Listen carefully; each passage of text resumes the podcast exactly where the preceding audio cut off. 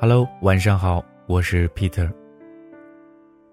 今天的这个故事呢，名字叫做《最好的爱情是棋逢对手，势均力敌》。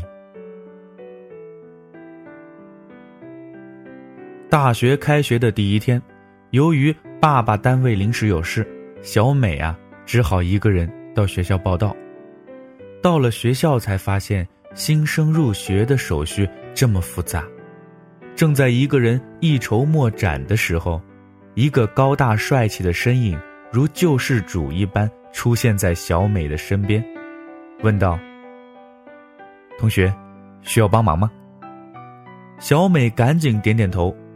于是，这个救世主啊，帮着小美把入学手续一一办好，然后帮她买好日用品，又把小美的两件笨重的行李运到了宿舍的五楼。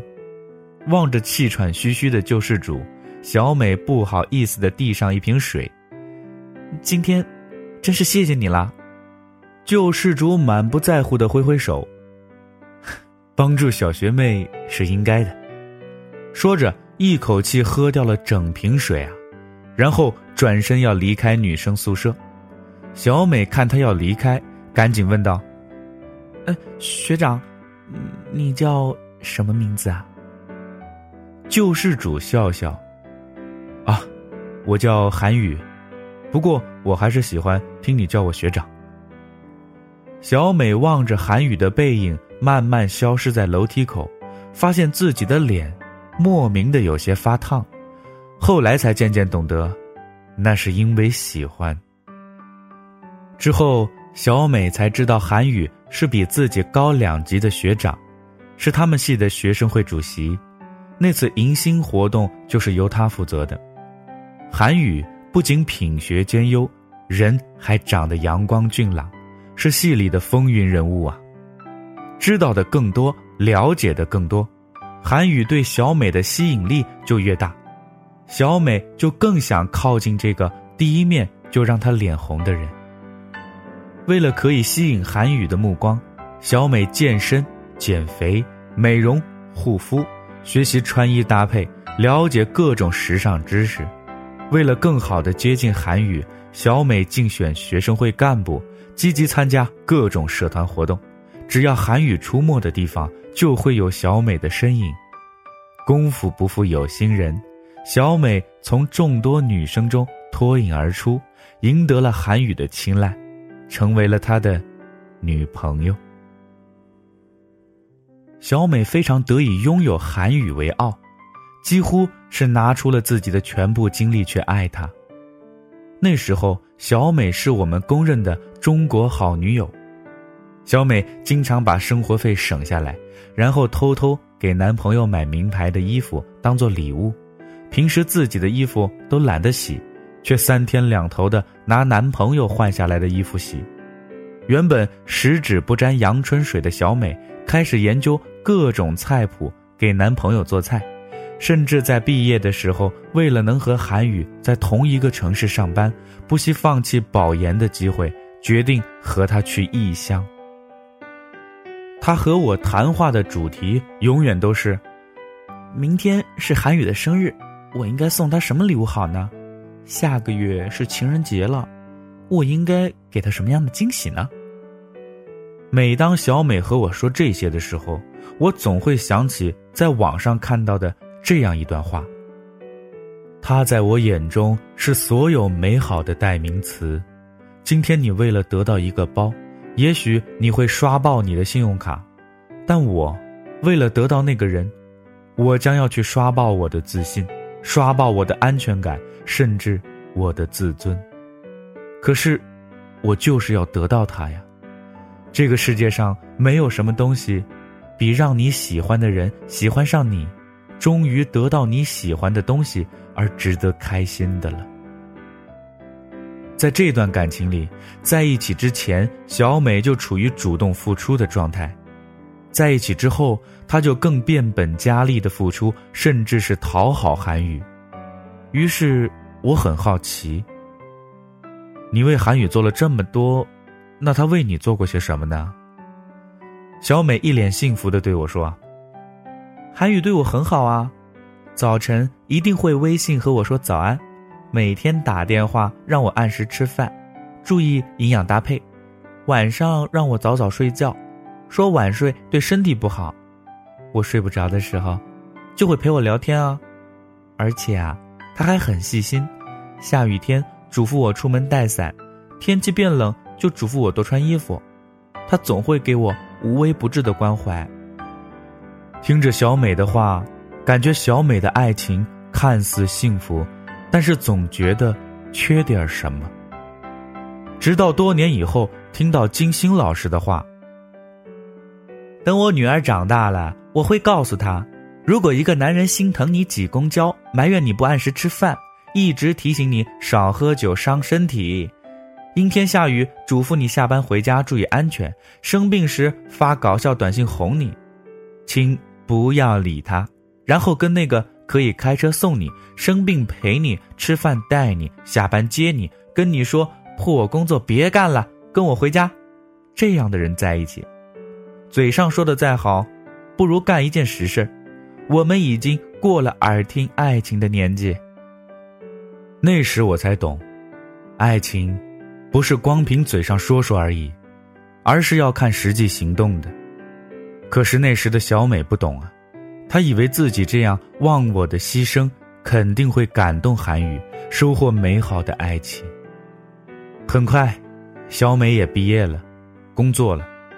刚刚参加工作的时候，面对新环境、新压力，小美有着诸多的不适。她非常渴望韩宇的开解与帮助，但是韩宇却整天忙于加班、开会、见客户。记得有一次下大雨，小雨没有带雨伞，只好给韩宇打电话让他来接。韩宇却对他说：“亲爱的，我正在和客户吃饭呢，实在走不开，你自己打车回去吧。”结果大雨天根本就打不到车，小美只能头顶着包，冒着瓢泼大雨，一路小跑到汽车站。等坐上车。回到家已经淋成了落汤鸡，第二天就得了重感冒。我们为她抱不平，责备她男朋友太不关心她了，她却连忙解释说：“没事的，他打电话让我打车回家的，是我没听话。回来看到我生病了，他也很内疚的。”后来，小美甚至为了让韩宇上班方便，舍弃了两人原本舒适熟悉的住处。搬进了韩宇只需走路十分钟就能抵达公司的房子，但是小美却得转两次车，花一个多小时才能到自己的公司。小美就在这样处处为韩宇着想着，不惜牺牲掉自己的一切。他们的爱情又走过了三年。渐渐的，小美身边的朋友、同事纷纷结婚后，小美心里。也有点不是滋味了，毕竟已经是奔三的年龄了。况且小美的爸爸妈妈开始催小美早点结婚了。小美提出想要结婚，但是韩宇却总能找到各种理由搪塞小美，比如还没买房子，不想让小美跟着他吃苦啊。这些曾经让小美很感动的理由，久而久之。却发现这些看似冠冕堂皇的理由，其实不过是他敷衍的借口罢了。小美对韩宇说：“我要嫁的是爱情，不是房子、车子，这些我都不要。结婚以后，我们可以慢慢赚就好了。”韩宇上前抱住小美，问道：“亲爱的，别闹了，再给我点时间好不好？我给你的时间还不够多吗？”小美破天荒的睁开他的怀抱，她真的累了，不是因为恨嫁，而是失望。韩宇也有些不耐烦了。你闹够了没有？我还有个会要开，你自己想清楚了。你要是再这么不听话，我们就真完了。说完，韩宇转身就走了。小美始终没有说一句话，然后。慢慢蹲下来，空荡荡的房间里，小美一个人紧紧地抱住自己，由小声的哭泣转为大哭，然后哭累了，就坐在那儿发呆。小美给我打电话，约我去她家陪她喝几杯。当小美拿起第五瓶啤酒的时候，我拽住了她，抢过她手里的啤酒，别喝了。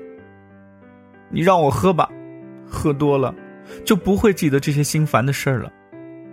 小美的声音已经带了哭腔。Peter，你说我对韩宇这么好，处处为他着想，什么事都以他为先，就算我再累、再委屈，我都可以忍受。可是。为什么到头来，还是换不来我想要的幸福呢？为什么？为什么呀？为什么？小美一边哭着，一边诉说着这么多年来她为韩宇做的各种牺牲。一会儿哭累了，渐渐睡着了。望着小美睡着了还皱着的眉头，我真的很心疼。其实生活中像小美这样的姑娘。还有很多，为了爱情，忘记了自我，牺牲了很多很多。姑娘，我相信你的付出真的是为了爱情，可事实上，那只是你一个人的爱情而已，对方从来没有真正进入角色。你在自己的爱情里感动了自己，却不知道那不过是你自己想象出来的爱情，与真正的爱情无关。真正爱你的人，又怎么舍得让你受一点委屈呢？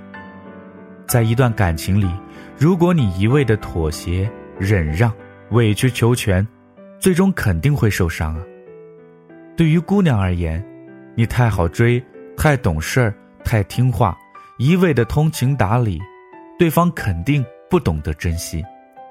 男人大多数都是征服欲特别强，越是难追，越是不听话。越是有个性的姑娘，越能激发他们的征服欲，而且，人都是犯贱心理，越是容易得到的东西，越不知道珍惜。《欢乐颂》里有一句台词，大概的意思是说，如果女人们没那么容易被讨好，渣男会少一半。我想说，如果女人没那么害怕失去一个男人，那么尊重女性的男人就会多很多。其实感情的世界里，本来就不该存在太多的牺牲。我们的所作所为，不仅是为了对方快乐，也是因为这样会让我们自己感到快乐和幸福。少一点自我牺牲，多一点平等的付出，学会拿捏爱情和自我这个天平的分寸，懂得适当的此消彼长，而不至于过分加码，失去平衡而崩盘。请记住，最好的爱情是棋逢对手、势均力敌的。只有自由对等的恋爱心理，才能得到不卑不亢的幸福啊！那么今天的故事就说到这儿了。我是 Peter，咱们明天再见。